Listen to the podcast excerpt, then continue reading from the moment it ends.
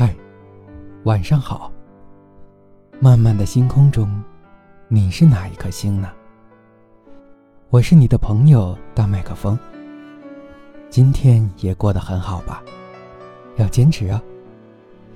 今天要分享的文章是：警惕那些让你变好的人。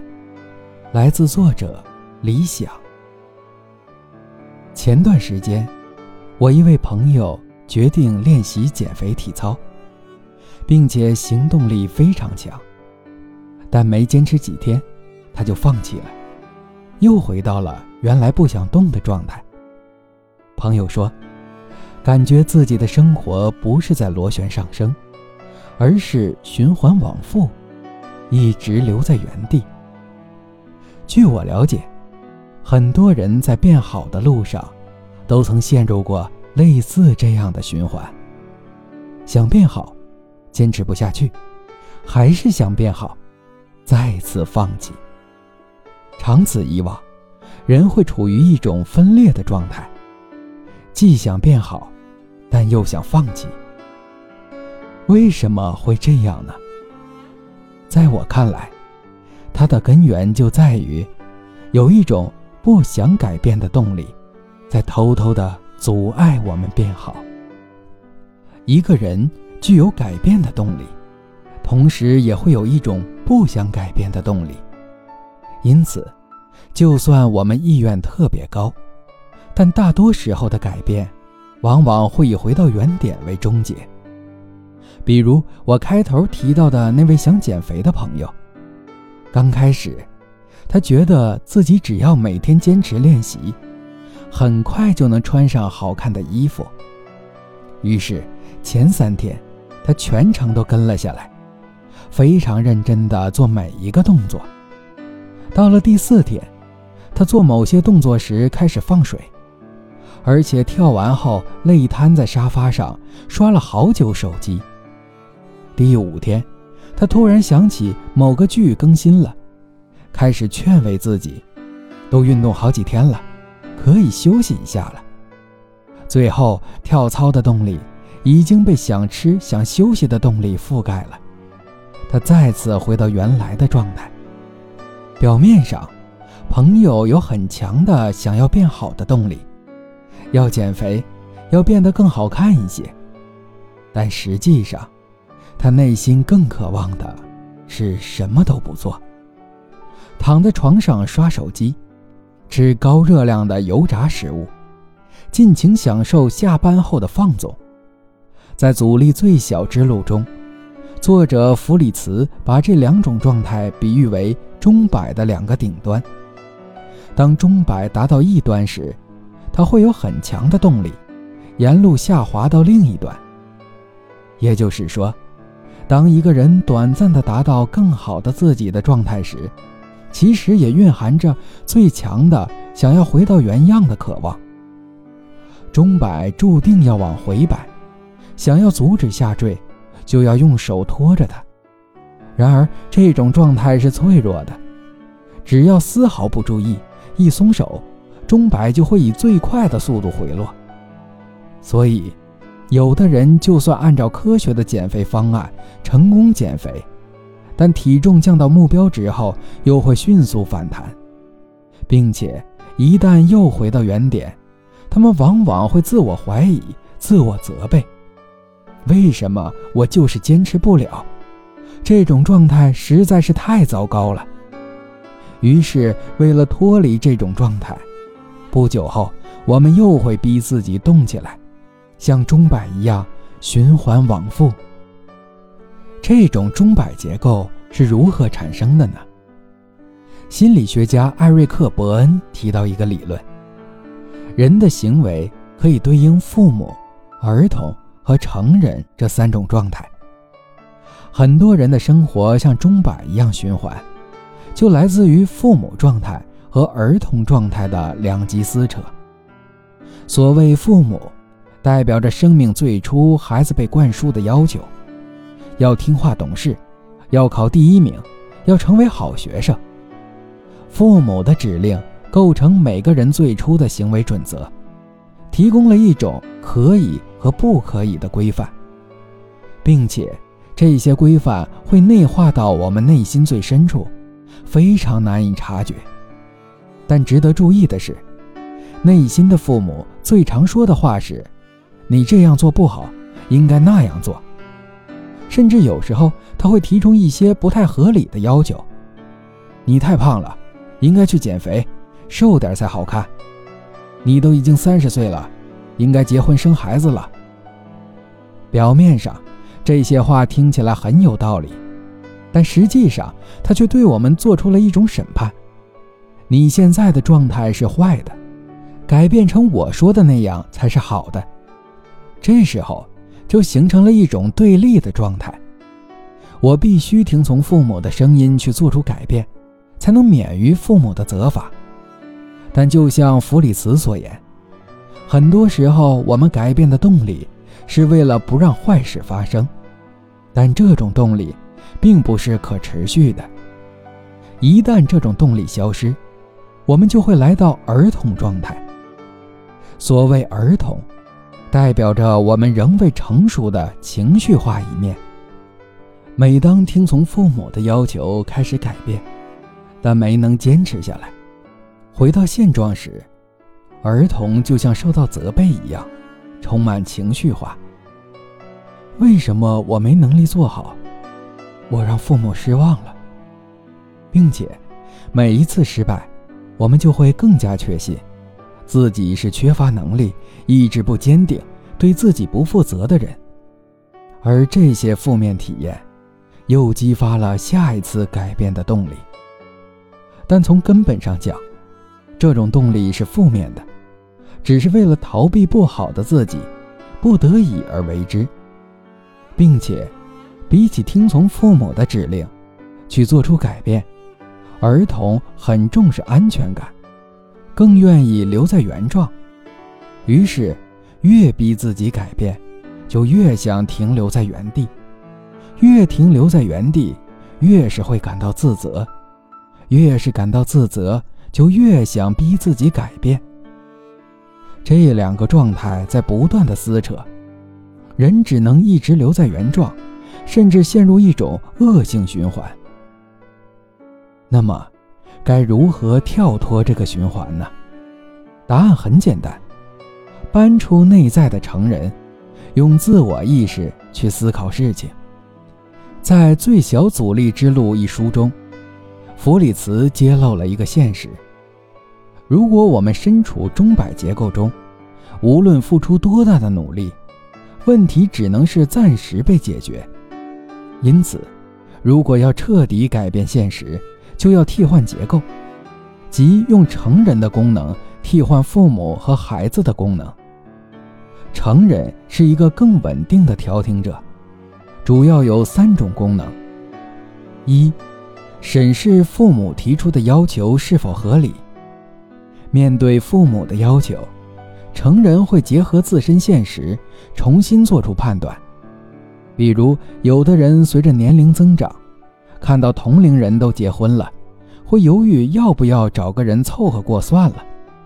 这时候，成人会理性分析，做出判断：我一定要像别人一样，三十岁前就结婚生子吗？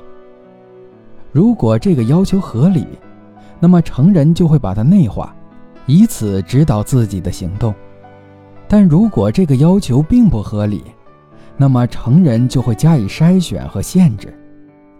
二，考察儿童的情绪是否合理。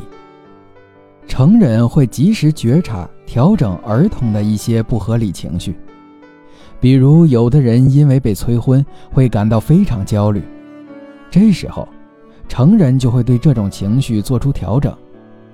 我有我自己的选择，不必因为别人的节奏而焦虑。当情绪调整好。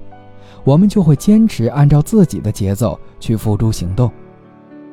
三，把我要改变转为我想改变。父母关注的是现在的自己有多糟糕，儿童关注的是无能的自己有多不安，而成人会主动设想自己要成为怎样的人。这两者的区别是。前者追求的是我要改变，后者追求的是我想改变。比如，有的人坚信自己要减肥，会一直逼自己努力，并且无法接受体重回弹；但有的人只是想变得更健康，那么他们会养成好的饮食习惯，并且开始做常规的健身，而且这并不意味着他们能完美的执行。偶尔，他们还是会想吃吃垃圾食品，缺席健身房，但他们清楚，这并不是对自己愿望的全盘否定，也不需要自我责备。相反，他们会接受现实，并且问自己：我还想成为健康的人吗？如果还想，那么我明天要继续加油。如果说父母与儿童的互动模式像钟摆，那么。成人主导的改变，更像马拉松。无论是全速跑、慢速跑，还是暂时歇息，最终都会面向终点。因为成人在乎的，是这个行为本身对自己的愿景有没有贡献。虽然今天我没有按照计划全量运动，但至少运动了，这是一件好事。当一个人动用成人视角去看待改变时，就会发现，自己所处的现状不再是坏的，反而是一个积极的提示。而这种提示，又会引导他继续坚持，由此形成一种良性循环。道理说起来简单，但要真正做到却并不容易。原因在于。我们内在的父母和儿童太旺盛，而成人的功能没有得到很好的展示。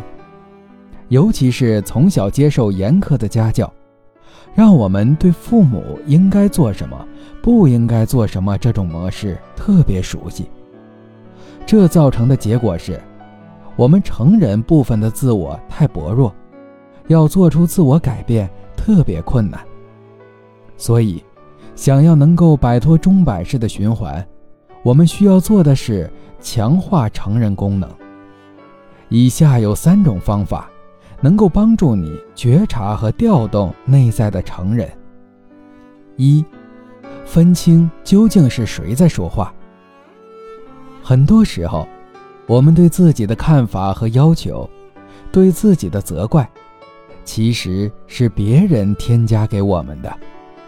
因此，在面对一些念头时，我们首先要学会辨别，这是谁发出来的。比如，有时我们会担心自己的工作不够体面，觉得应该换一份更好的工作。对此，我们可以去判断，这究竟是不是自己的真正想法？为什么是应该？这是我想要做的。还是只是听了别人的想法，然后我们可以听听成人的看法。我觉得可以探索新的工作，但现在的状态好像也还好。当我们开始能分辨是谁在说时，这些念头的影响力就会变弱。积极活跃的父母和消极悲观的儿童就会开始让步，把位置让给成人。二，偶尔借助他人的成人功能。如果自己的成人暂时无法被调动起来，最直接的方法就是借助他人的。例如，因升职竞聘，有的人会感到非常焦虑，这时候我们的儿童就占据了主导。我这么差，根本就没资格获得升职机会，还不如自己主动退出。但同时，我们的成人功能也会意识到，我这种情绪可能会毁掉这千载难逢的机会。这时，我们可以向朋友或者家人倾诉自己的情绪，说出自己的担心，因为他们没有亲身参与到我们的内心斗争中，往往能以一个更成熟的成人思路去为我们做出判断。你是有能力的。你是可以做成事情的。这样一来，我们的不安全感就可以从他们那里得到慰藉。在这个过程中，我们就获得了更多面对现实的力量和勇气。三，接受努力与改变之间的时间差。对于改变这件事，有的人会很难接受一种情况：明明已经很努力了，但却还是在原地踏步，甚至还会出现进一步退两步的困境。但正如心理学家讲过的一句话：“成熟的自我内心是有时间感，他允许现在自己还没有能力实现愿望，而是相信这个事情放到一个更长的时间维度中，愿望得以实现的可能性就会大大增加。一旦我们学会接受努力与改变之间的时间差，就可以更理智地明白。”不是任何事情都会马上成功，不是每次尝试都会必然靠近目标。这时候，我们就不是一遇到失败就立马退缩，而是能更笃定地坚持每一次改变，直到成为自己想要的样子为止。本质上，玩父母与儿童的游戏，就像是以时间、痛苦为代价。以此证明自己对某些意志的忠诚，而这造成的后果是，我们总是处于循环中，无法真正做出改变，踏出新的一步。要打破循环向前走，注定不容易。要对未来足够向往，才能告别现在；要与成熟的父母与儿童分别，才能真正成为一个成人。但。唯有成为一个成人，我们才能走得更远。所以，我们不妨试着走出父母与儿童的限制，去倾听真正属于自己的声音，去做出自己真正想要的改变。最后，祝你我都能走出循环，成为一个真正想成为的人。